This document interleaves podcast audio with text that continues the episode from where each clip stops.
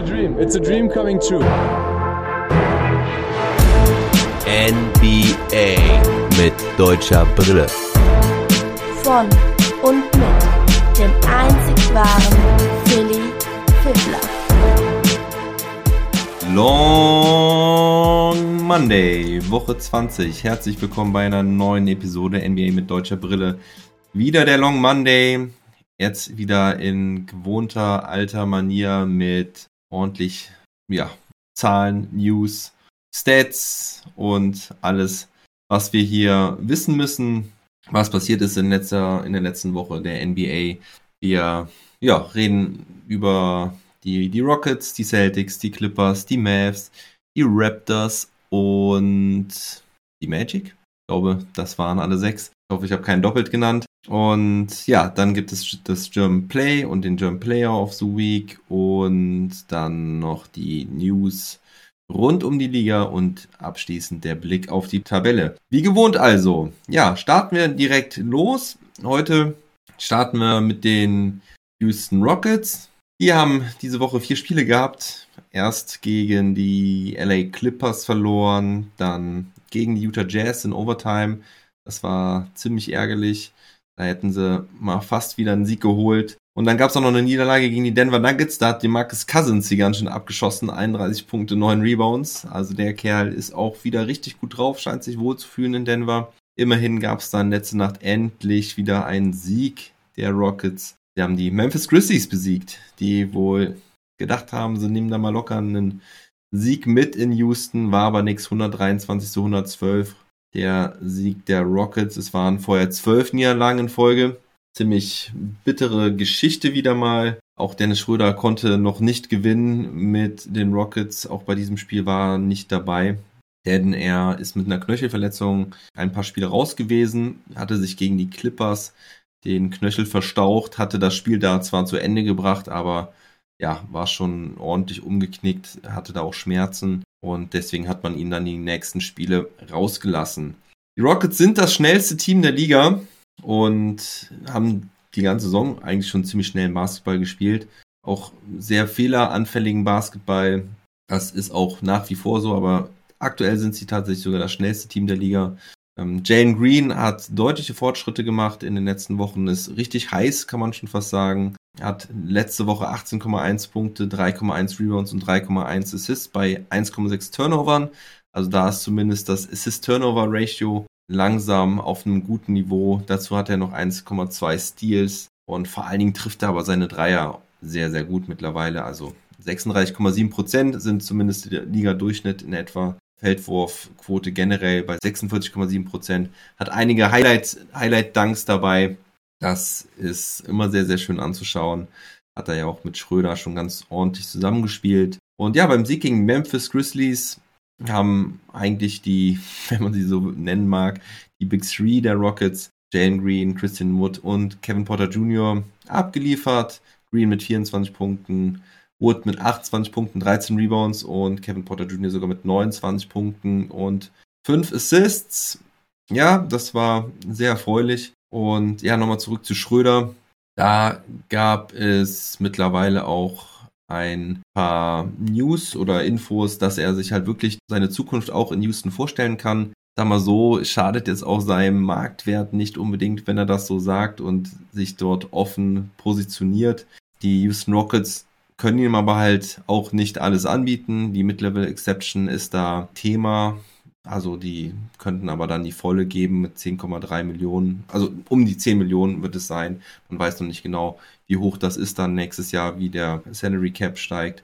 Und ja, er fühlt sich wohl ganz wohl, hat sehr gut über seine Teammates und über das Management gesprochen. Und ja, nachdem er letztes Jahr ja das dicke Geld ausgeschlagen hat, ist das natürlich alles andere, was er als was er sich vorstellen mag, mit 10 Millionen bei einem ja, schwachen Team, bei einem Rebuilding-Team. Aber vielleicht hat, haben die letzten Monate oder das letzte Jahr ja auch so einen kleinen Perspektivwechsel bei Dennis erzeugt. Wir werden es sehen. Auf jeden Fall hat er noch ein paar Spiele, die er machen kann. Er sollte auch bald wieder zurück sein. Vielleicht heute Nacht schon sogar wieder, denn da spielen sie, glaube ich, gegen Miami. Ich meine, es wäre Miami. Weil ich glaube, da kommt nämlich jemand anders noch zurück. Pete schreibt, nach dem Lakers-Spiel am Wochenende bin ich ein gebrochener Mann. Ja, für die Warriors läuft es nicht gut. Vier Niederlagen in Folge. Auch letzte Woche wieder gegen die Mavs verloren. Das fand ich ja ziemlich cool. Oder war das schon vorletzte Woche? Ne, es war, glaube ich, vorletzte Woche schon, ne? Ah, wie auch immer. Auf jeden Fall läuft es da nicht so gut. Gehen wir weiter zu den Boston Celtics. Ja, da spielt ja jetzt bekanntlich Daniel Theiss. Die Celtics rollen weiter. Richtig gute Woche. Sieg gegen Atlanta, Sieg gegen Memphis und Sieg gegen Brooklyn. Also alles keine einfachen Teams. Die waren eigentlich auch alle komplett bestückt soweit. Und gab ja eigentlich ziemlich überzeugende Siege. Gestern Abend lief es gegen Brooklyn erstmal nicht so gut, aber sie haben sich ins äh, Spiel reingekämpft und ja, es war einfach eine Monsterleistung von Jason Tatum. 54 Punkte hat er gemacht, hatte sowieso eine wunderbare Woche. 41,3 Punkte, 6,3 Rebounds, 5 Assists im Schnitt. Hat sehr ordentlich getroffen, über 50 Prozent aus dem Feld, über 40 Prozent Dreierquote. Die Celtics, ja, bleiben nicht stehen, machen immer weiter. 14 Siege aus den letzten 16 Spielen, haben mittlerweile sogar das beste Defensive Rating der Liga über die ganze Saison. Bei den Rebounds sind sie auf Platz 3 und bei den Blocks auf Platz 2. Also das spricht wirklich für gute Defense, gute Team-Defense. Ja, die arbeiten alle ziemlich gut. Und ja, auch Smart und Horford waren diese Woche ebenfalls sehr stark. Smart mit 16 Punkten, 8,7 Assists im Schnitt. Horford mit 14 Punkten, 8,7 Rebounds im Schnitt. Haben beide auch sehr ordentlich getroffen. Und ja, aber Tatum äh, sticht natürlich da raus. Absolut überragend. Sein viertes 50-Point-Game seiner Karriere. Damit hat er mit Larry Bird die meisten als Celtic. Also Larry Bird hatte in seiner ganzen Karriere vier und Jason Tatum ist gerade mal, wie alt? 23, 24. Viel, viel älter wird er nicht sein. Oder ist er doch schon 25? Ja, ich glaube, er ist 24, wenn ich mich nicht täusche. Und obwohl Kevin Durant halt auch ziemlich gut gespielt hat, was hat er gehabt? Ich glaube 37 Punkte oder sowas. Übrigens auch seinen 25. Karrierepunkt gemacht, KD in diesem Spiel. 25.000 natürlich. Aber die Celtic, Celtics eben besser. Und ja, die Celtics haben aber immer noch ein paar Plätze im Roster frei gehabt, deswegen haben sie jetzt Nick Stauskas einen Zweijahresvertrag gegeben.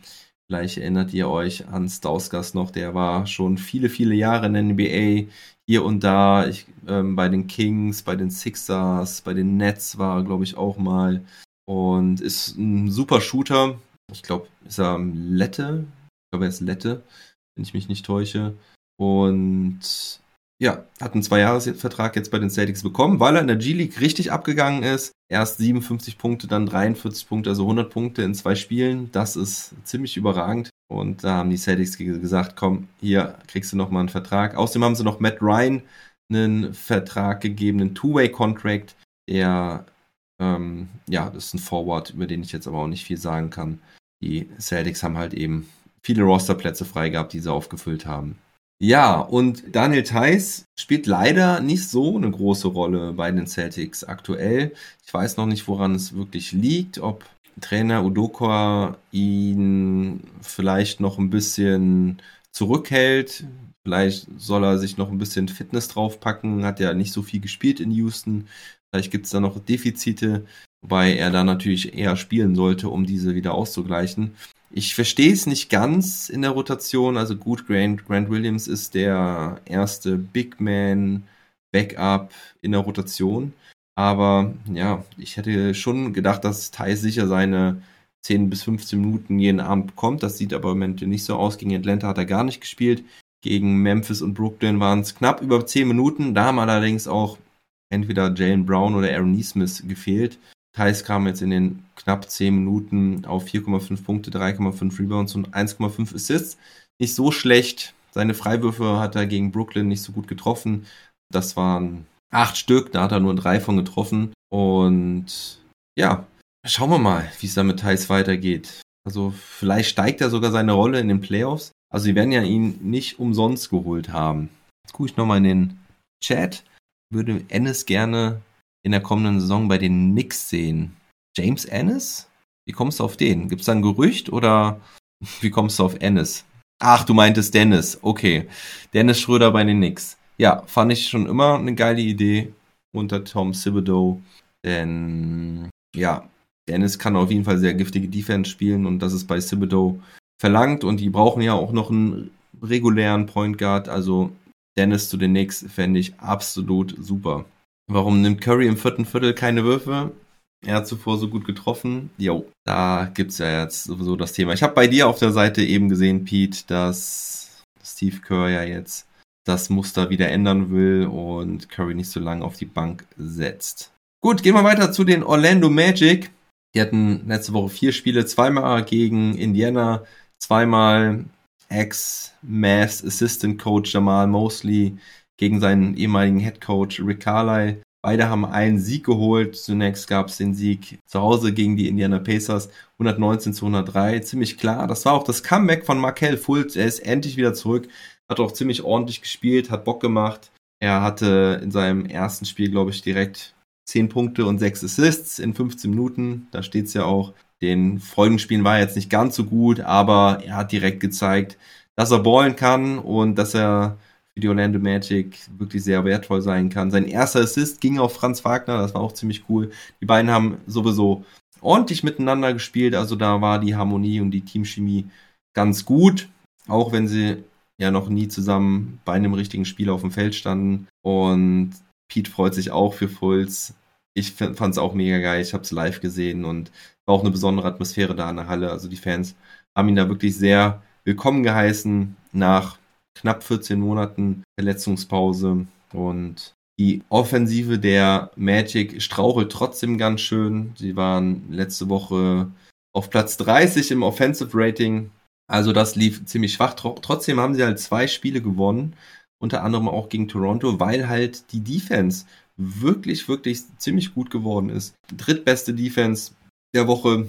106,4 im Defensive Rating gegen Memphis am Samstag waren sie dann wieder ziemlich chancenlos. Da haben sie in der Saison bislang aber auch immer ziemlich mies ausgesehen. Oder ich erinnere mich zumindest an ein Spiel, da haben sie überhaupt keine Chance gehabt gegen Jamorant und Co. Und so war es auch diesmal. Und ja, insgesamt kann man sagen, dass die Magic diese Woche viel übers Team gekommen sind. Ne? Ich habe schon gesagt, Team Defense war richtig gut. In der Offensive gab es halt nie diesen absoluten Go-To-Guy. Ja, Franz Wagner hatte bei der Niederlage gegen die Indiana Pacers 28 Punkte, aber sonst war es eigentlich immer ein ziemlich ausgeglichenes Scoring. Und so haben auch die Magic diese Woche im Schnitt sechs Spieler mit mindestens 14 Punkten im Schnitt. Das spricht dafür. Aber wie gesagt, die Quoten insgesamt ziemlich schwach. Die Dreier, glaube ich, nur mit 32 Prozent getroffen. Und beispielhaft dafür auch Chuma Okiki, der in den letzten Wochen ziemlich heiße Phasen hatte. Diese Woche nur 27,8 Prozent getroffen, obwohl er da auch alle vier Spiele gespielt hat. Also das war jetzt nicht nur ein, zwei Spiele, wo es so ein schlechter Ausreißer war, sondern hat jetzt gar nicht so gut getroffen, auch wenn dann nur am Ring. Also der Dreier war, glaube ich, noch schlechter mit 21 Prozent. Und ja, aber sonst kann man sagen, zufriedenstellende Woche. Die Magic haben sich ganz gut eingependelt, haben ja auch in der Woche zuvor mindestens einen Sieg geholt. Ich weiß nicht, vielleicht sogar zwei. Und Franz Wagner, wie gesagt, 28 Punkte, dazu 6 Rebounds, 2 Steals bei der Niederlage gegen Indiana. Das ging in Overtime verloren. Da sah es eigentlich lange ziemlich gut aus. Gegen Indiana haben sie auch mit vielen Punkten geführt. Ich glaube mit 19 Punkten oder sowas. Also war auf jeden Fall eine ziemlich hohe Führung, die sie da verspielt haben. Und ja, in der Overtime haben sie dann auch noch geführt, aber am Ende Tyrese Halliburton hat den Dagger 3 reingemacht und ja, dennoch war es eine solide Woche von Franz Wagner, 17,3 Punkte, 5 Rebounds, 3,8 Assists. Gerade auch beim Rebounding und in der Assist-Zahl ist es ein bisschen hochgegangen. Auch ein Stil im Schnitt. Und Moritz Wagner ist auch wieder zurück, durfte gegen die Memphis Grizzlies ran, hat direkt 17 Punkte, 11 Rebounds, 3 Assists abgeliefert, also starkes Double-Double. Wobei man auch da sagen muss, dass viele Punkte halt in der Garbage Time gefallen sind, denn das Spiel war halt schon sehr früh entschieden. Ja, mehr gibt es zu den Magic auch nicht zu sagen. Deswegen gehen wir dann auch direkt weiter. Zu den Los Angeles Clippers. Die hatten zwischenzeitlich fünf Siege in Folge ohne ihre Stars. Ich weiß, ich sage es jedes Mal, aber so ist es nun mal und es ist außergewöhnlich, dass sie sogar mit drei Startern, also ohne drei Starter, diese ja, Geschichte schreiben, so nennen sie es auch selber. Ich glaube, Reggie Jackson hat es gesagt, dass sie ihre eigene Story schreiben, ihre eigene Geschichte schreiben, wie sie Spiele gewinnen, wie sie ihre Saison absolvieren, dass sie ja trotz dieser ganzen Ausfälle die Gegner challengen und ihre eigene Identität haben. Paul George wirft wieder, also das hört sich jetzt auch vielleicht großartiger an, als es ist, aber es wurde halt berichtet, dass er lange Zeit nur mit links so ein bisschen geworfen hat, so während dem Spiel, während der Halbzeit. Mittlerweile hat man dann jetzt auch ein Trainingsvideo gesehen, wo er auch wieder mit rechts wirft, allerdings jetzt keine langen Würfe, sondern ich glaube von der Freiwurflinie. Und ja, das nährt auf jeden Fall die Hoffnung, dass er wieder zurückkommen kann. Die Clippers haben halt diese Woche ja gegen die Houston Rockets gewonnen. Es gab ja auch letzten Donnerstag den Trash Talk Table zu den Los Angeles Clippers mit dem Andreas. Da könnt ihr gerne nochmal reinhören. Ja, für eine genauere Analyse der Clippers. Da hatten wir auch schon darüber gesprochen, dass die Clippers drei Spiele gegen die Houston Rockets gewonnen hatten innerhalb von einer Woche.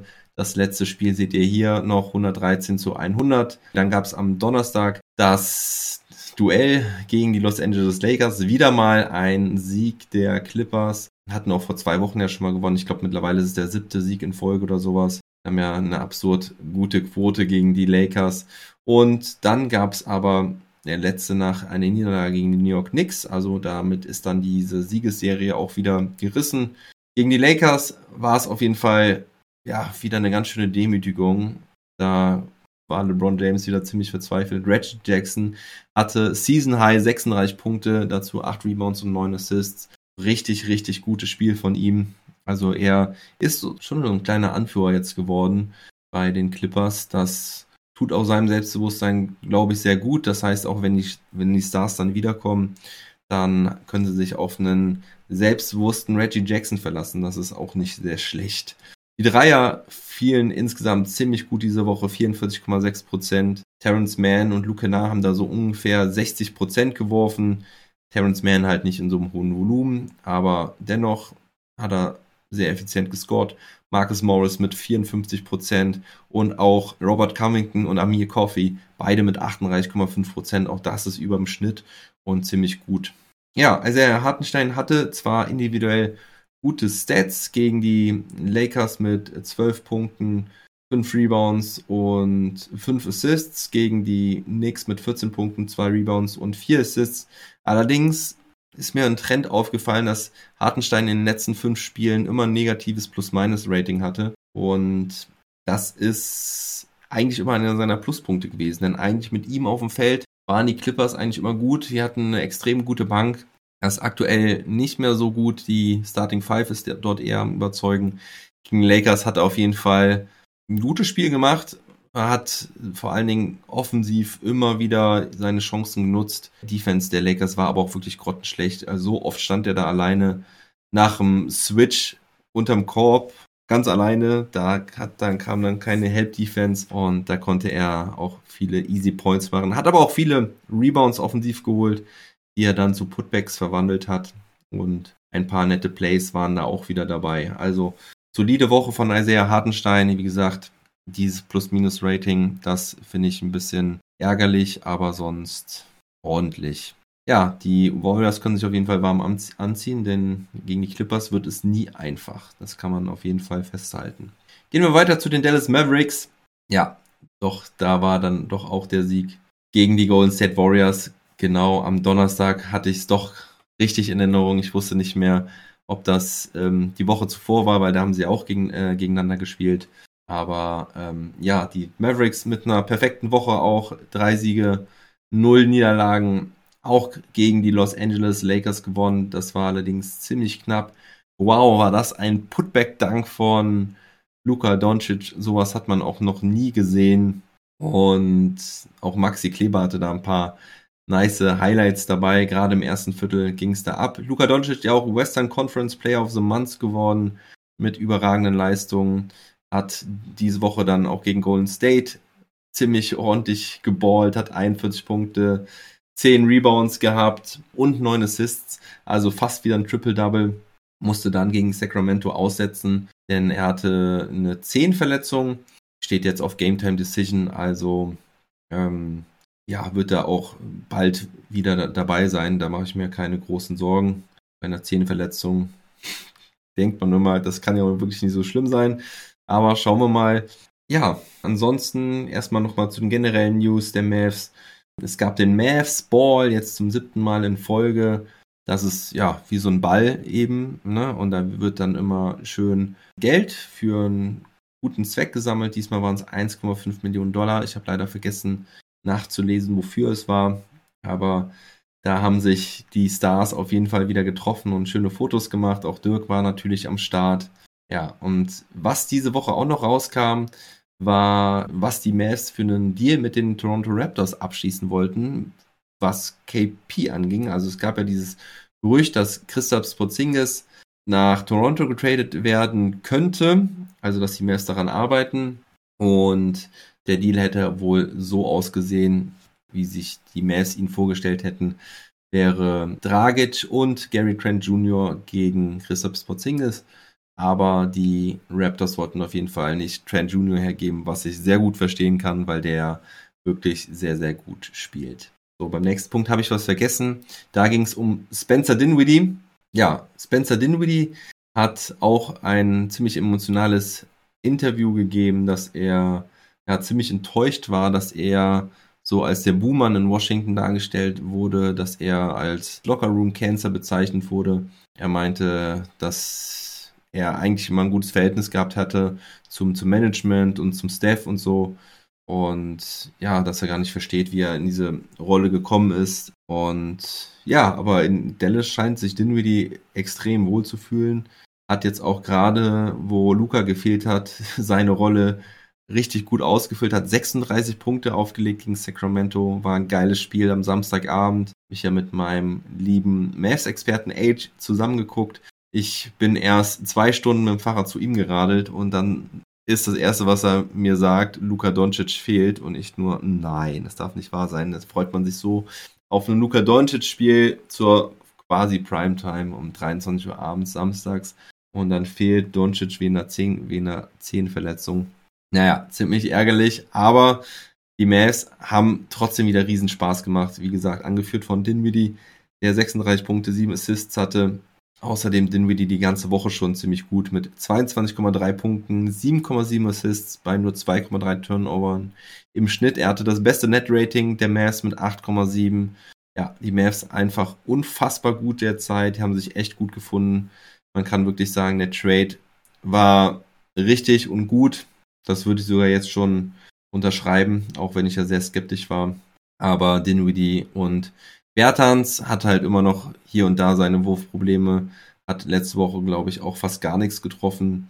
Aber ja, lass den Typen sich auch mal ein bisschen eingewöhnen und sich einwerfen. Dann kann er auf jeden Fall sehr, sehr wichtig sein.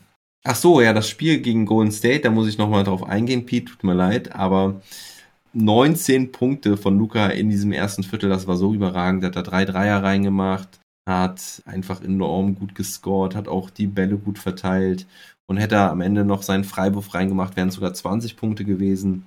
Ja, also Luka Doncic reitet weiter auf dieser Welle des Erfolgs. Aber am Samstag war er nicht dabei gegen Sacramento und Dinwiddie, der große Anführer, ja, aber der Player of the Game war im Prinzip Dorian Finney-Smith, der am Ende des Spiels dann auch gesagt hat oder nach dem Spiel dann auch gesagt hat, dass seine Tochter mit in der Halle war und er sich extrem gefreut hat, dass er dann die entscheidenden Dreier reingemacht hat. Er hat nämlich ja zwei wichtige Dreier in, der, in den letzten eineinhalb Minuten reingemacht, ein sogar drei Sekunden vor Schluss oder so.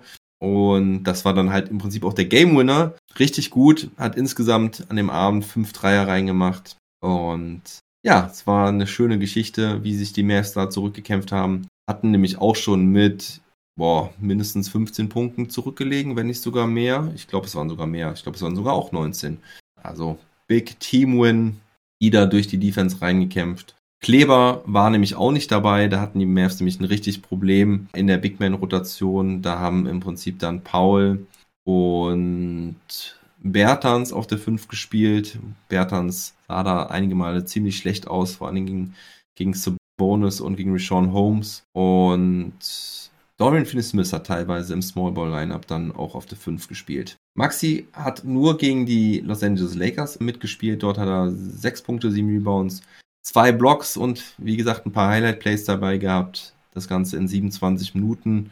Und jetzt hat er halt Knöchelprobleme, ist deswegen raus. Ja, und dann gab es noch ein ganz nettes Interview von Maxi Kleber in der Dallas Morning News. Da hat er darüber gesprochen, dass die Mavs angefangen haben, so eine 100-Punkte-Challenge einzuführen. Also die Mavs versuchen, jedes Spiel den Gegner unter 100 Punkte zu halten. Ich weiß jetzt nicht genau, wie die Challenge aussieht und ähm, an was für Bedingungen und was für Belohnungen das vielleicht geknüpft ist. Das weiß ich nicht, aber es gibt halt diese 100-Punkte-Challenge und ja, das finde ich ganz nice. Außerdem hat er über die Team-Defense gesprochen, dass diese Defense im Prinzip die Mavs immer im Spiel hält, auch wenn die Würfe vorne mal nicht fallen und dass sie halt, ja, auch einfach Anpassungszeit gebraucht haben, weil Jason Kidd und sein Trainingsteam, sein, sein Staff ein neues Offensive und ein neues Defensive Scheme mit reingebracht hat. Also ja, das hat einfach Anpassungszeit gebraucht. Und dann natürlich ja mit den ganzen verschiedenen Verletzten, die sie dann auch hatten, war es auch nicht ganz einfach. Und dann wurde er auch auf Porzingis noch angesprochen, ob er denn vermisst wird. Und er hat sehr, sehr positiv über Porzingis gesprochen, hat über einen sehr guten Lockerroom-Guy gesprochen. Also klar ist Maxi da professionell und erzählt da nichts Schlechtes über KP, aber das klang schon sehr gut und sehr authentisch klang das definitiv. Und kann mir auch irgendwie nicht vorstellen, dass irgendeiner der Maxi respektiert, dass er, dass Maxi ihn nicht zurückrespektieren würde. Also ich, Maxi ist so ein guter, netter Kerl. Ich glaube, dass der über jemanden schlecht spricht, da muss schon einiges passieren. Zum Beispiel so ein Stare-Down von den LA Clippers zum Beispiel, das würde, aber selbst das hat er ja sehr professionell aufgenommen. Na gut, ähm, auf jeden Fall Maxi Kleber mit Career Best Defensive Rating 105,7 derzeit unterwegs. Also so gute Defense hat er statistisch noch nie gespielt und ja, ich glaube, das kann man auch sagen, wenn man es mit dem reinen Auge betrachtet. Definitiv. Gute Besserung, Maxi. Dass du ho hoffentlich bald wieder gesund bist, aber ich denke, dass er diese Woche auch wieder spielen wird. Übrigens, ihr könnt auch gerne mal die Kanalpunkte hier nutzen für irgendwelche lustigen Emotes oder Ihr könnt mir den Befehl Wassermarsch geben, wenn ich mal eine Pause machen soll und was trinken soll. Ne? Jetzt gucken wir auf die Toronto Raptors, das letzte Team mit deutscher Beteiligung. Allerdings kommt Izzy ja nicht wirklich viel zum Spielen. Immerhin war er wieder bei den Senioren sozusagen am Start und durfte sogar mal ein bisschen Garbage Time spielen gegen Orlando. 38 Sekunden. Mehr ist es leider nicht gewesen. Aber ja, Isaac hat wieder in der G-League gespielt, hat dort aber nicht so gut gescored. Allerdings war es wohl auch nicht nötig. Es waren zwei Blowout-Wins, die sie noch hatten. Da hat er 6,5 Punkte, 10,5 Rebounds und 3,5 Assists in den beiden Spielen aufgelegt. Im Schnitt hat er 23,5 Minuten gespielt. Also wieder viele Rebounds geholt, wieder Center gespielt. Und das ist ja eventuell etwas, was die Raptors mit ihm vorhaben, dass sie ihn vielleicht umschulen auf einen Small Ball Center oder vielleicht liegt es einfach nur daran, dass sie keine größeren Spieler haben im G-League-Kader, weil der Kader ist schon wirklich ziemlich, ziemlich small. Die Raptors hatten auf jeden Fall eine busy Week. Fünf Spiele gehabt, zweimal gegen die Brooklyn Nets. Die haben sie auch beide gewonnen. In Brooklyn ziemlich souverän und ja, kann man sagen, auf jeden Fall ein Blowout mit 36 Punkten. Da durfte ja auch Kyrie Irving wieder nicht spielen. Zu Hause sah es dann ein bisschen anders aus. Da war es ziemlich, ziemlich knapp. 109 zu 108 ging das Spiel aus. Knapper Sieg. Bonga ist 2 Meter 3 müsste er sein. 2 Meter 1, 2 Meter 3, also so knapp 2 Meter müsste er sein. Grüß dich, Nico. Schön, dass du hier am Start bist. Und dann gab es halt nach den zwei Brooklyn-Siegen gab es drei Niederlagen gegen Detroit, gegen Orlando und gegen Cleveland. Ja, so ein kleiner Durchhänger dann von den Raptors. An, in allen Spielen waren sie eigentlich mit drin, aber alle drei haben sie knapp verloren. Äh, liegt vielleicht auch daran, dass aktuell Brad Van Fleet verletzt ist. Der hat Probleme mit dem Knie, hat die letzten fünf Spiele aussetzen müssen. Dafür kam dann Backup Malachi Flynn, der die ganze Saison fast gar nicht gespielt hat, aber ja, jetzt in der Rotation dann halt notgedrungen ist, weil die Raptors ja sonst keinen Point Guard haben. Flynn hat auf jeden Fall ordentlich gespielt dafür, dass er jetzt da so ins kalte Wasser geworfen wurde. 15,3 Punkte, 4 Rebounds, 5,7 Assists bei nur 0,3 Turnovern in 36 Minuten. Also er durfte direkt auch volles Rohr ran. Wie gesagt, die Raptors haben halt keine echte Alternative. Ich glaube, die erste Alternative wäre schon Isaac Bonga dann auf Point Guard zu bringen. Aber ja, das ist, glaube ich, nicht wirklich realistisch. Dafür haben sie jetzt noch einen Big Man wieder zurückgeholt, und zwar DJ Wilson. Der ist mit einem 10-Day-Contract zurückgekommen. Der war ja im Januar schon zweimal da mit 10-Day-Contracts. Das waren allerdings diese Hardship-Exceptions, die aufgrund der Corona-Situation ausgegeben werden konnte. DJ Wilson wollten sie die ganze Zeit auch wieder haben. Jetzt haben sie ihm, wie gesagt, nochmal einen 10-Day-Contract gegeben, können ihm dann auch noch einen weiteren 10-Day-Contract geben. Schauen wir mal, ob das vielleicht doch noch sogar zu einem langfristigen Engagement wird. Ähm, DJ Wilson auf jeden Fall ein Spieler, der den Raptors auch etwas weiterhelfen kann. Und die erfreulichste Nachricht für die Raptors, beim Heimspiel gegen die Brooklyn Nets durften sie das erstmal wieder Fans mit in die Halle bringen und das war natürlich direkt wieder ausverkauft und da ging es dann auch direkt wieder ab. Ansonsten Scotty Barnes mit einer sehr soliden Woche oder guten Woche muss man sagen, 19,2 Punkte, 10,6 Rebounds, 4 Assists und 2 Steals im Schnitt, ist auch Rookie of the Month im Osten geworden ja, nur der Dreier schwächelt wieder ein bisschen, genauso wie bei Pascal Siakam, der zwar auch ziemlich ordentlich spielt und auch viel scored. Ihr seht es auch hier in den Niederlagen 28 Punkte, 34 Punkte, 24 Punkte von Siakam. Aber der Dreier nur mit 26,9 Prozent in den letzten zehn Spielen war jetzt ja noch nie so seine Stärke. Aber im Januar lief das eigentlich ganz gut noch mit dem Dreier. Jetzt hat er da leider eine äh, Schwächephase. Und ja, ähm, das wäre natürlich noch eine gute Sache, wenn er das wieder verbessern würde, weil das würde dem Spacing der Raptors enorm helfen und dann hätten sie wieder mehr Platz in, die, in der Zone, also seine Mitspieler. So, das waren die Teams, das waren die Wochenzusammenfassungen. Jetzt kommen wir zu den Awards. Der German Player of the Week geht diese Woche mal wieder an Franz Wagner. Er hat ja eine gute Woche gespielt, wie ich vorhin schon sagte, 17,3 Punkte, 5 Rebounds, 3,8 Assists, auch ein Stil im Schnitt, hat 52,9%, Wurfquote 60% Dreier, also das ist äh, mehr als ordentlich. Er ist Platz 4 in der Rookie Ladder und das liegt vor allen Dingen halt daran, dass er weiterhin kein Spiel verpasst hat. Er führt in Total Minutes und in Total Points deutlich, deutlich vor Scotty Barnes. Also da ist der Unterschied irgendwie von 950 zu 750 ungefähr.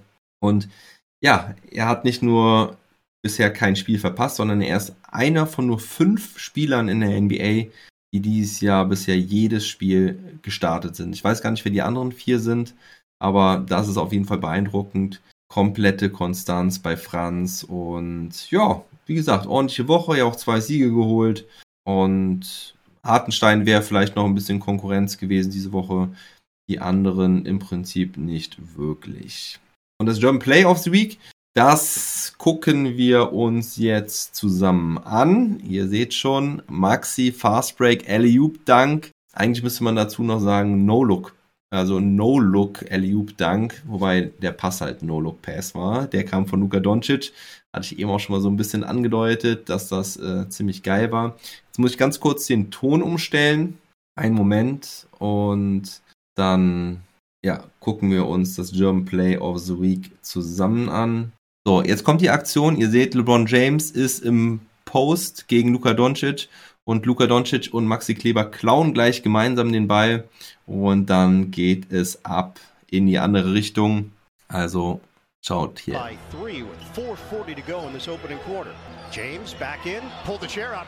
Zack, da klaut er den Ball. Jetzt und jetzt sieht man es vielleicht gar nicht so richtig. Ich müsste ja nochmal darauf achten, dass Luca noch in die andere Richtung guckt, während er den Ball wirft und Maxi Kleber finished. Sehr, sehr sehenswert. Cooles Play und das ist mein German Play of the Week. So, kommen wir zum Team of the Week. habe ich heute auch schon mal auf Twitter abgefragt, wie ihr das denn so seht. Und das Ergebnis werde ich auch gleich mitteilen, aber ich sage erstmal, wer für mich die drei Teams für das Team of the Week waren. Das waren die Minnesota Timberwolves, die Boston Celtics und die Milwaukee Bucks. Fangen wir bei den Timberwolves an. Die haben vier Siege diese Woche geholt und zwar gegen Cavs, gegen die Golden State Warriors, gegen OKC und gegen Portland. Also zwei stärkere Gegner und zwei etwas schlechtere Gegner, wobei Portland nicht zu unterschätzen ist. Und ja gut, Golden State Warriors gewinnt ja auch jeder aktuell gegen, aber dennoch es ist ein starkes Team. Die Timberwolves beeindrucken offensiv und defensiv, aber letzte Woche war es vor allen Dingen die Offensive, die richtig gut war. Beste Offensive der Liga letzte Woche, 129er Offensive Rating, True Shooting von 67,6% über diese vier Spiele. Das ist richtig, richtig gut. Das Net Rating war das zweitbeste der Woche mit plus 17,6. Nur die Pelicans waren dort besser, weil sie da zwei Blowout-Wins dabei hatten. Pelicans aber leider auch ein Spiel verloren, deswegen sind die nicht dabei. Ja, und die Timberwolves, gefestigter Rang 7, haben sogar, so, sogar ein bisschen Tuchfühlung auf Platz 6. Aber da sind auch die Denver Nuggets, die sind ja ebenfalls ziemlich stark am Rollen. Aber hey, wer hätte gedacht, dass die Timberwolves auf Platz 7 landen? Wer hätte das vor der Saison so abschätzen können? Ich glaube nur die wenigsten. Ich hatte sie ja immerhin auf Platz 10 getippt. Aber ja, Platz 7 hätte ich echt nicht für möglich gehalten. Tut mir leid, Pete, aber ist halt leider so, ne? Vier Niederlagen in Folge und naja, aber die Warriors werden sich wieder fangen und die sind, bleiben trotzdem für mich Titelfavorit. Die Frage ist halt, was mit Draymond ist. Was, also ohne Draymond ist natürlich schwierig, aber ich glaube schon, dass er auch noch zurückkommen wird. Ich hoffe nur, dass er auch wirklich gut zurückkommen wird. Ja, das nächste Team sind die Boston Celtics. Die haben drei Spiele diese Woche nur gehabt gegen Atlanta, Brooklyn, Memphis. Habe ich ja vorhin auch schon erwähnt. Deswegen muss ich das ja jetzt auch nicht mehr so weit ausholen. Ich kann aber noch sagen, dass sie mittlerweile auf Platz 5 sind und nur noch eineinhalb Spiele hinter Platz 2 sind. Und das ist halt wirklich sehr beeindruckend, vor allen Dingen, wenn man bedenkt, wie lange sie da unten im Tabellenkeller hingen, also hinter den Play-In-Plätzen sogar. Letzte Woche hatten sie 7,3 Blocks pro Spiel, was mal wieder die Defense, die super starke Defense zeigt. Und ja, Tatums Monsterwoche habe ich eben auch schon erläutert. Deswegen gehen wir jetzt zu den Milwaukee Bucks. Die haben nämlich auch eine ziemlich gute Woche gehabt. Vier Siege gegen Charlotte, Miami, Chicago und Phoenix. Da müsste man jetzt erstmal denken, wow, starke Siege gegen direkte Konkurrenten und gegen den Rivalen aus Phoenix, wie man schon sagen mag, aus dem letztjährigen Finals Matchup. Aber man muss auch dabei sagen, dass Miami, Chicago und Phoenix keine der Mannschaften eigentlich bei voller Stärke sind. Gegen Miami war es ein starker Comeback-Win. Da haben sie auch, glaube ich, 15 Punkte. Nee, warten sie waren 14 Punkte hinten Mitte des vierten Viertels. Also da schien das Game eigentlich schon gelaufen zu sein. Und dann haben die Bucks halt nochmal richtig angezogen. Und auch, ich glaube, in 30 Sekunden vor Schluss lagen sie 5 oder 6 Punkte hinten. Dann haben sie halt wirklich super Defense gespielt haben letzte Woche 56,7% aller Rebounds gesammelt. Das ist ein extrem starker Wert, auch wenn es sich nicht so anhört.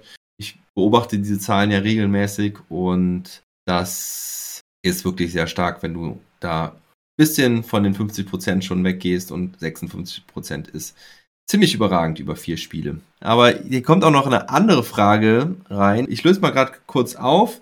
Übrigens, meine Twitter-User haben zu 70% die Boston Celtics gewählt. Und ich habe lange zwischen den Celtics und den Timberwolves geschwankt. Also die Bucks hatten für mich halt ja nicht so die, die schweren Gegner. Wie gesagt, bei Miami hat Kyle Lowry gefehlt, bei Chicago äh, fehlen sowieso einige Spieler und bei Phoenix kein Chris Paul und kein Devin Booker. Also, naja, ich habe mich für die Boston Celtics entschieden. Die Minnesota Timberwolves haben mich auch wieder sehr beeindruckt. Carl Anthony Towns mit 28 Punkten, 9 Rebounds im Schnitt 64 Prozent Feldwurfquote. Cat hatte auch die meisten Abschlüsse über diese ganze Woche.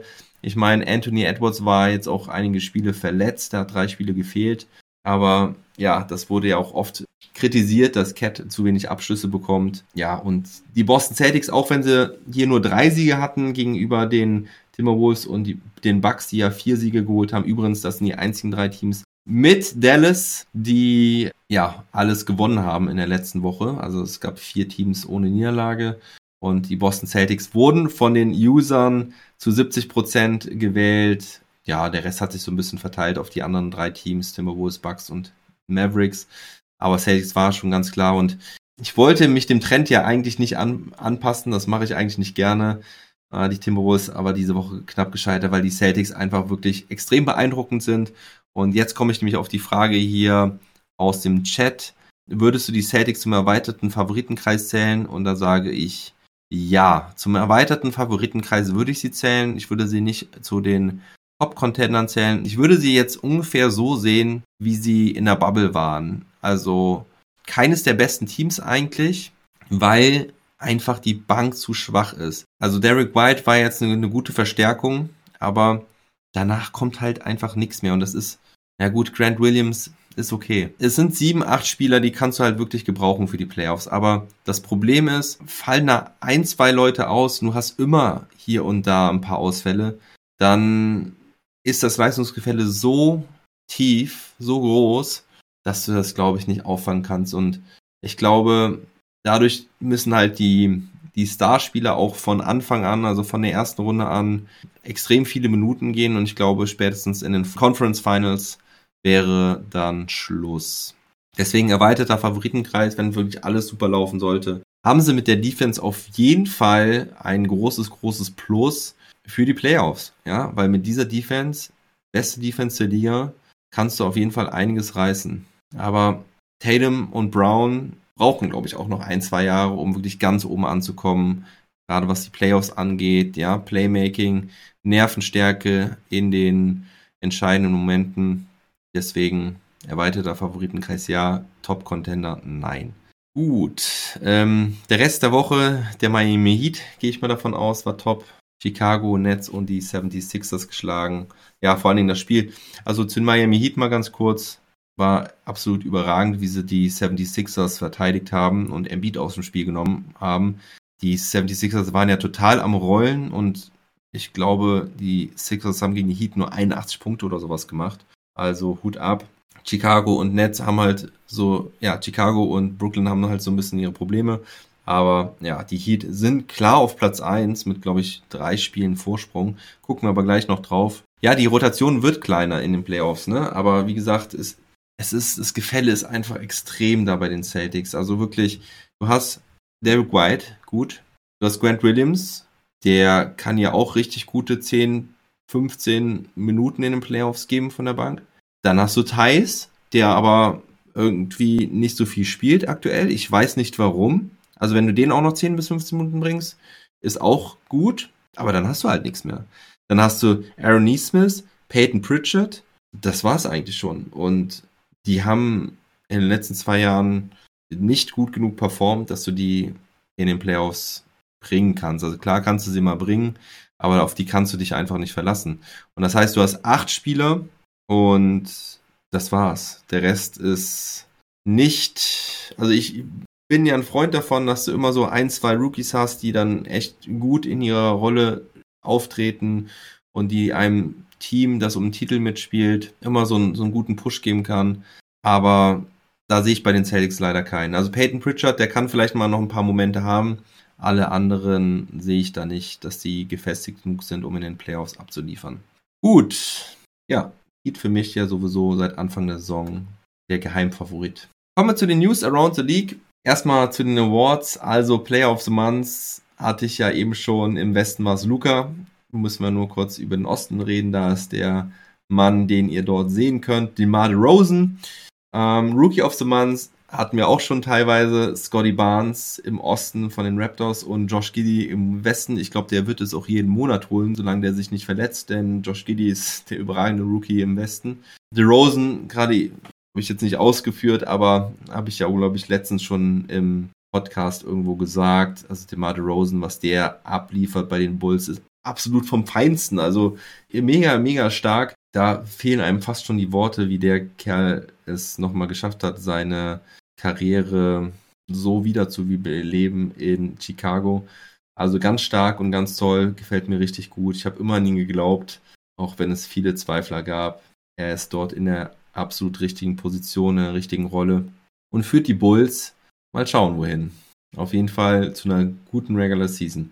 Coach of the Month sind im Westen Quinn Snyder von den Utah Jazz. Die haben sich ja auch ziemlich gut gefangen, haben eine beeindruckende Serie gehabt, haben ihren vierten Platz vor allem gut verteidigt. Da sah es ja schon ziemlich danach aus, als würden die Mavs oder die Nuggets sie einholen können und dann haben sie den Schalter umgelegt, spielen wieder richtig guten Basketball. Ich habe vor zwei Wochen, glaube ich, gesagt, Pete, ich glaube im, im, im Podcast mit dir, dass ich ja nicht an die Utah Jazz glaube, aber ich habe es jetzt zweimal gesehen und muss sagen, wow, doch, die spielen schon ziemlich geilen Basketball. Dazu die gute Stimmung in der Halle. Also die Utah Jazz sind ja immer so ein graues Mäuschen. Schauen wir mal, ob die vielleicht doch dieses Jahr mehr reisen kann, wenn sie jetzt soweit gesund bleiben, wenn Donovan Mitchell in den Playoffs gesund bleibt. Und den Donovan Mitchell-Faktor habe ich sowieso ein bisschen vernachlässigt in dieser Diskussion und in dieser Betrachtung. Ähm, denn Donovan Mitchell, wow, der ist so ein geiler Anführer. Auch wenn die Quoten nicht immer so super sind, aber in den wichtigen Momenten und in den wichtigen Spielen hat er schon so oft gezeigt, dass er abliefern kann. Ja, und Utah Jazz werden, glaube ich, so ein bisschen unterschätzt, weil sie halt die letzten Jahre dann auch nicht den großen Sprung gemacht haben. Im Osten ist es Ime Udoka von den Boston Celtics. Ja, auch keine Überraschung. Eben schon gesagt, wie gut die Boston Celtics die letzten Wochen gespielt haben. Aus den letzten 19 Spielen waren es 16 Siege, um es nochmal anders darzustellen. Ime Udoka. Gerade als Rookie-Coach, Hut ab, Hut ab. Tat, wirklich. Also, wie der das da macht. Echt geil. Kommen wir zu den Monster Performances aus der letzten Woche. Da gab es einmal ein Monster Triple Double vom Joker Nikola Jokic mit seinen Denver Nuggets hat er gegen die Pelicans gewonnen, hatte dort 46 Punkte, 12 Rebounds, 11 Assists, 30 Punkte in Overtime und im vierten Viertel. Also absolut dominant wieder in der Crunch Time. Es ist das 17. Triple Double von ihm diese Saison. Damit ist er auf Platz 1 unter den Triple-Double-Jägern. Außerdem hatte er noch drei Steals und vier Blocks. Das ist dann auch mal wieder irgend so ein Rekord, das, was noch keiner geschafft hat in der NBA-Karriere. Und die Pelicans waren vorher übrigens auch ziemlich gut am Rollen. Vier Siege in Folge. Also CJ McCallum ist da wirklich eine gute Verstärkung gewesen in New Orleans. Und ja, LeBron James hat am Samstagabend auch ganz schön gerockt.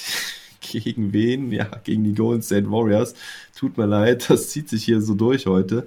56 Punkte, 10 Rebounds ähm, bei dem Sieg und damit ist LeBron James auch erst der vierte Spieler, der in seinem Alter so viele Punkte erzielt hat, beziehungsweise ähm, der vierte Spieler, der mit 37 Jahren ein 50-Point-Game abgeliefert hat. Wer waren die anderen?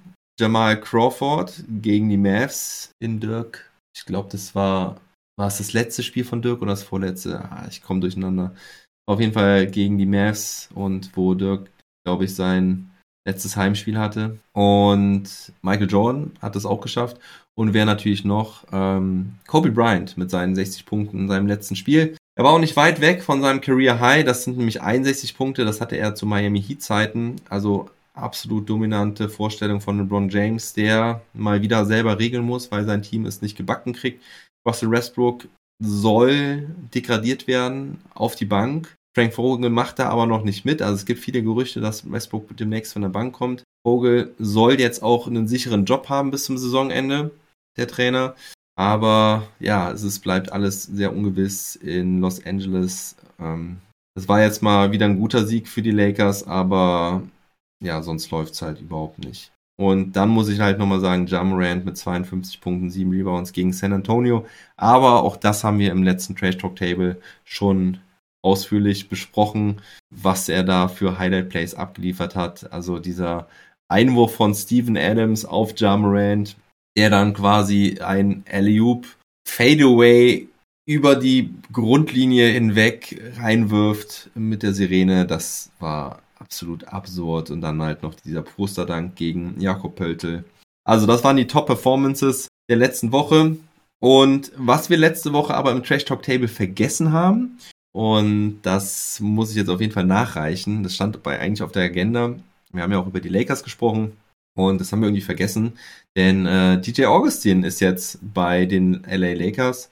Er ersetzt die Andrew Jordan, der mittlerweile schon in Philadelphia einen Rest of the Season Contract unterschrieben hat. DJ Augustin war ja bei den Houston Rockets bis zur Trade Deadline, ist dann entlassen worden und heuert jetzt bei den Lakers an. Und ist das die Lösung der Lakers? Nee, meiner Meinung nach absolut nicht. Das wollte ich im Trash Talk Table nicht noch sagen. Denn DJ Augustin hat zwar ja einen ganz guten Wurf, einen ganz guten Dreier, aber er hat jetzt bei den Houston Rockets auch nicht gut gespielt dieses Jahr. Er kann auf jeden Fall seine Momente haben, also versteht mich nicht falsch. DJ Augustin ist ein cooler Player, finde ich, ein, halt ein sehr kleiner Point Guard, aber er macht halt die Defense der Lakers nicht besser und die ist halt absolut problematisch. Gut, machen wir gerade noch weiter. Wir sind ja auch fast schon durch und dann können wir noch so ein bisschen quatschen, wenn ihr wollt. Ja, also, DJ Augustin äh, ersetzt die Andrew Jordan, der halt vorher entlassen wurde und jetzt bei den Philadelphia 76ers angeheuert hat. Gehen wir zu Brooklyn rüber. Da gibt's schlechte Nachrichten, denn Joe Harris wird nicht mehr zurückkehren diese Saison. Der wird verletzt, ja, weiter ausfallen, wird nicht mehr zurückkommen können. Er wurde ja am Knöchel operiert. Dafür ist jetzt Kevin Durant endlich zurück. Eben ja auch erzählt, dass er gegen Boston und gegen Toronto schon gespielt hat. Und es gibt ein neu, anderes Comeback, denn Victor Oladipo soll heute Abend halt wieder spielen. Ich meine, es wäre halt gegen die Houston Rockets gewesen, ich bin mir nicht mehr ganz sicher, aber Oladipo macht heute seine Rückkehr und gehen wir weiter zu einem Ex-Net, ein Ex-Net-Spieler, ein Ex-Net, wie auch immer man das dann sagt. Jared Allen fehlt mit einer Fingerverletzung, der hat sich gestern verletzt. Müssen wir mal gucken, wie lang das sein wird. Es gab keine Aussage, wie schlimm es ist. Ja, und dann gibt's noch eine News für alle, die mal College Basketball sehen wollen, aber nicht nach Amerika reisen wollen. In London gibt es im Dezember College Basketball mit dem Superspiel Michigan gegen die Kentucky Wildcats. Also Ex-Uni von den Wagner-Brüdern gegen die Kentucky Wildcats, die halt einfach, ja, einer der renommiertesten Colleges im Basketball sind. Das Ganze läuft in dem, im Rahmen der Hall of Fame Tour. Also da kann man wohl bestimmt auch, ja, ich weiß nicht, da wird, glaube ich, die Hall of Fame irgendwie ausgestellt sein in der O2 Arena in London. Also einer meiner Hörer hat mich darauf aufmerksam gemacht, fand ich ganz interessant und habe auch schon überlegt, ob ich da hinfahren könnte, aber ja, ist wohl, also ich hätte auf jeden Fall mega Bock drauf, aber mein Terminkalender und meine ja, Möglichkeiten dieses Jahr sehen da leider nicht so gut aus. Ähm, auf jeden Fall eine coole Sache. Also, falls, falls ihr Interesse daran habt, es gibt Karten seit drei Tagen oder so. Ich glaube, die sollten auch, da sollten bestimmt auch noch welche verfügbar sein. Und ja, ein Trip nach London ist es sowieso immer wert. Und ja, gucken wir noch abschließend auf die Tabelle. Und dann beschäftige ich mich mal mit dem Chat, was da noch so kommt. Ja, wir fangen im Osten unten an. Die Orlando Magic immer noch auf Platz 15, die Pistons knapp davor, die Pacers nach wie vor im Niemandsland auf Platz 13. Dann kommen die New York Knicks, die jetzt doch schon ganz schön Abstand haben auf den 10. Platz. Also ich glaube, das wird dieses Jahr auch nichts mehr. Das wäre schon eine riesen, riesen Überraschung, denn sie haben fünfeinhalb Spiele Rückstand auf die 10 platzierten Hornets. Die Wizards auf Platz 11 haben noch Chancen, aber ich glaube, das wird auch nichts. Christoph Sporzingis hat übrigens gestern sein Debüt gemacht für die Wizards. 25 Punkte, 5 Rebounds, 2 Blocks. Sah ganz ordentlich aus, hat auch nur 22 Minuten oder so gespielt, war ja lange verletzt. Ja, Bradley Beal fehlt ja den Rest der Saison noch. Und ja, ich glaube aber auch nicht, dass die Wizards das noch packen werden. Ich glaube, die 10 stehen definitiv fest. Die Hornets waren ja so ein bisschen am struggeln, haben jetzt aber auch die letzten zwei Spiele gewonnen, haben die Bilanz von 32 Siegen und 33 Niederlagen. Dann die Hawks, dann kommen die Nets, die ebenfalls die gleiche Bilanz haben. Ah, hier muss ein Fehler drin sein in der Tabelle. Das ist bei, manchmal bei The Athletic, da kopiere ich mir das immer raus. Ihr seht ja, die Siege und Niederlagen sind hier unterschiedlich, die haben nicht dieselbe Bilanz. Da müsste eigentlich, da müssten eigentlich die Hawks auf Platz 10 sein. Ja, weil das prozentual müssten die schlechter sein. Die Raptors auf jeden Fall auf Platz 7 vor den Brooklyn Nets, noch mit einem kleinen Puffer. Dann kommt der Sprung auf Platz 6, da stehen die Cleveland Cavaliers mittlerweile ein bisschen abgerutscht, aber weil halt auch die Celtics so stark sind, die mittlerweile auf Platz 5 sind. Die Bulls auf 4, die Bucks mit fast der gleichen Bilanz gleich auf mit den 76ers auf 2 und 3 und die Miami Heat, wie gesagt, mit einem ordentlichen Vorsprung. Die Rockets auf Platz 15 noch ziemlich weit hinter den äh, OKC Thunder. Ich glaube, die werden die Saison auch auf Platz 15 beenden. Die Sacramento Kings, auch mittlerweile schon ja, einen ordentlichen Rückstand auf Platz 10. Die hängen auf Platz 13 mit vier Spielen Rückstand. Dann kommen die Spurs auf Platz 12. Dann die Trailblazers, die nur knapp hinter den Pelicans sind, sind eineinhalb Spiele, aber der Trend spricht halt voll für die Pelicans. Ihr seht es auch hier, die Trailblazers und die Spurs haben beide vier Niederlagen in Folge. Auf Platz 9 dann die Lakers mit einer Bilanz von 28 Siegen und 35 Niederlagen. Das ist echt schwach. Die Clippers dann mit einer positiven Bilanz, also da ist ein Riesenunterschied. Und die Timberwolves, ja, mit zweieinhalb Spielen vor den Clippers auf Platz 7. Und dann kommen die Denver Nuggets auf 6, die Mavericks auf 5, ziemlich nah beieinander. Die Jazz kämpfen weiter um ihren vierten Platz, noch eineinhalb Spiele Vorsprung auf Platz 4. Und dann kommen die Grizzlies, die kurz davor sind, die Warriors einzuholen, mittlerweile schon fast die gleiche Bilanz. Und dann sind ganz weit vorne mit den meisten Siegen, mit deutlich den meisten Siegen in der Liga die Phoenix Suns mit 51 Siegen und 13 Niederlagen. Trotz der Verletzten Chris Paul und Devin Booker. Cameron Johnson hatte übrigens 38 Punkte in einem Spiel. Ähm, ziemlich beeindruckend. Und ja, das ähm, war's zum Programm. Jetzt gucke ich mal, was hier noch so steht. Das wird nichts mit den Knicks, das ist wohl wahr. Randall, ja, ziemlich enttäuschend. Nix enttäuschend. Und jo, die, die Pelz machen das. Das scheint wirklich so zu sein. Ich glaube es mittlerweile auch. Also Spurs haben mich ein bisschen enttäuscht. Ja, ihr könnt gerne jetzt noch ein paar Fragen stellen. Ich freue mich über jede Frage, wie es mir eigentlich geht. Covid gut überstanden. Ja, äh, muss ich sagen, toi toi toi. Also ich hatte ja kleinere Symptome, alles Mögliche hatte ich an Symptomen, aber nichts so wirklich schlimm. Also da war die erste Impfung schlimmer mit Astra damals und ich hatte auch eine ziemlich heftige Grippe irgendwann vor ein paar Monaten, im Dezember oder so. Die hat mich auch ziemlich äh, weggehauen, aber jetzt waren es halt wirklich so, ja, zwei Tage, wo es mir ein bisschen schlechter ging, aber also es war nicht so, dass ich hier jetzt nichts machen konnte oder so. Also ich äh, war ein bisschen schlapp. Nach dem Trash Talk Table mit dem Pete war ich ein bisschen schwach. Das, äh, und in dem Stream an dem Montag habe ich dann auch gemerkt, so eine Stunde reden hat mich ziemlich fertig gemacht. Also es ist sowieso schon relativ anstrengend, wenn man das so hier alleine durchzieht, aber da war ich schon ziemlich müde, das habe ich schon gemerkt. Und sonst geht es mir jetzt aber echt richtig gut. Merke im Moment keine Nachwirkungen. Ich habe ja am Samstag auch einen langen Fahrradtrip gemacht durch die Nacht. Über zwei Stunden Fahrrad gefahren. Irgendwie, ich glaube, es waren 30 Kilometer oder so. Das hat gut geklappt. Ich habe auch gar keinen großen Muskelkater. Also toi toi toi. Mir geht's gut soweit.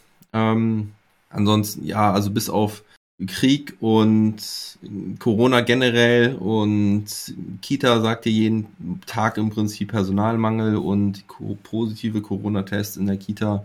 Heute hatten wir vier posit äh, falsch positive Corona-Tests in der Kita. Also am Freitag hatten wir vier positive Corona-Tests in der Kita in der Gruppe meiner Tochter und heute haben sie mir gesagt, dass das alles falsch positive Tests waren. Richtig großartig. Also das geht mir halt alles tierisch auf die Nüsse. Ähm, ja, aber sonst ist es ganz okay. Ja, mein T-Shirt Never Stop Ballin' mit NBA mit deutscher Brille da und mein Name unter Nummer 1, Philipp Pfiffler. Da kann ich nochmal gerade ein bisschen Eigenwerbung machen, wenn ihr weiterhin meinen schönen Podcast hören wollt und es euch das wert ist, dann würde ich mich sehr freuen, wenn ihr mich bei Steady unterstützen würdet. Bei Steady NBA mit deutscher Brille eingeben oder ja, einfach bei Google äh, NBA mit deutscher Brille eingeben. Da kommt ihr dann auf diese Supporter-Seite Steady, da kann man dann verschiedene Pakete abschließen über PayPal, Lastschrift-Einzug äh, oder sonst was. Und beim großen Paket, beim äh, Superstar-Paket, also das ist das dritte von vier, ich glaube, da seid ihr ab 6 Euro im Monat dabei äh, bei der jährlichen Zahlung. Dann kriegt ihr direkt hier so ein cooles Shirt, könnt eure Nummer und euren Namen aussuchen. Und also die Shirts, die Nummern werden nur einmal vergeben. Ja, also muss ich dann gucken, ob die Nummer noch frei ist. Ja, und ansonsten gibt es auch beim äh, Pro-Paket, da seid ihr, glaube ich, ab 4 Euro dabei. Da seid ihr dann im monatlichen Lostopf für den VIB Very Important Baller des Monats dabei. Ja, und wie gesagt, ich schaue mir das noch ein paar Wochen und Monate an. Muss leider ein bisschen wachsen, sage ich auch ganz ehrlich. es muss ein bisschen, muss da ein bisschen Wachstum sehen, sonst kann ich das Programm nicht so weiter aufrechterhalten mit meinen zwei Kids und noch dem ein oder anderen Projekt. Ob ich noch andere Basketball-Podcasts höre? Ja, ich höre. Deine Frau hat Angst, dass ich ein T-Shirt bestelle. ja, wie gesagt, muss ja auch kein T-Shirt sein. Ich, ich freue mich halt über jeden Support und ich verstehe auch, wenn man nicht supportet. Ich meine, es ist alles umsonst. Es gibt halt einen werbefreien Feed auch. Wenn ihr meinen Podcast irgendwo hört, dann müsstet ihr das mittlerweile eigentlich kennen, dass ihr da immer vorab noch ein bisschen Werbung hört. Nicht immer, ich glaube, es passiert nicht immer, das passiert halt automatisch. Und ja, also wie gesagt, äh, ich bin auf ein bisschen Support angewiesen, weil das Ganze kostet halt enorm viel Zeit und Aufwand. Whatever. Die Frage war, ob ich noch andere Basketball-Podcasts höre. Also meine Historie an Basketball-Podcasts ging vor ungefähr drei oder vier Jahren los. Ich habe im Außendienst gearbeitet, habe da extrem viel Dre Vogt gehört, aber auch viel, also später, also eigentlich bin ich mit Dre Vogt so reingekommen, habe dann aber viele amerikanische Podcasts gehört. Da gibt's die Locked On-Reihe, die berichten quasi fast jeden Tag über ein Team. Also gibt's von jedem Team fast einen eigenen Podcast. Ich habe dann immer den Locked On Mass Podcast gehört und ansonsten habe ich ein bisschen ins Gesicht von Staudemeyer gehört, den es ja mittlerweile nicht gibt. Den fand ich immer ganz unterhaltsam. Und mittlerweile höre ich auch ganz gerne im Airball-Podcast rein von meinem lieben Kollegen Andreas, Andreas und Chris. Die machen das ja zusammen auch einmal wöchentlich. Und aber ich, ich muss sagen, ehrlich gesagt, ich komme nicht mehr so viel zum, zum Hören, denn ja, also ich guck's halt selber und ich will mir halt auch nicht immer so die Meinung von den anderen einheimsen, ne, weil ich mir eigentlich nur meine eigene Meinung machen will aus dem, was ich sehe auf dem Feld und was ich an, äh, was ich so an, an Zahlen sehe. Und ja, vieles auch irgendwie, ne, der Vibe, der dann nur so rüberkommt vom Spielfeld. Und ja, ich komme aber auch sonst einfach nicht so wirklich dazu, Podcast zu hören, weil früher war ich halt extrem viel mit dem Auto unterwegs und für mich war Podcast hören immer so ein Ding im Auto. Und jetzt ist es halt so, okay, ab und an mal beim, beim Staubsaugen hörst mehr rein, aber dann höre ich meistens eigentlich immer nur englische Podcasts, also viel Locked On, damit ich da halt auch Infos bekomme, die ich euch weitergeben kann. Gut, gibt's noch eine Frage? Freue mich auf jeden Fall sehr, dass ihr heute so aktiv hier am Start wart. Und Cooler Stream, vielen Dank. Ich würde sagen, ich pack dann auch mal ein. Viel gequatscht und ähm, schön, dass da so viel Rückmeldung kam. Genauso stelle ich mir das vor, dass wir ein bisschen quatschen können und dass ihr ähm, ja, eure Fragen stellen könnt und dass ich die direkt auch mit beantworten kann. Ich schneide wie immer das Ding dann noch ein bisschen sauber zusammen für den Audio-Podcast, so dass er dann am Dienstag Mittag, also morgen Mittag dann auch erscheinen kann. Ja, ich sage vielen Dank an euch und verbleibe wie immer mit Never Stop Ballin'.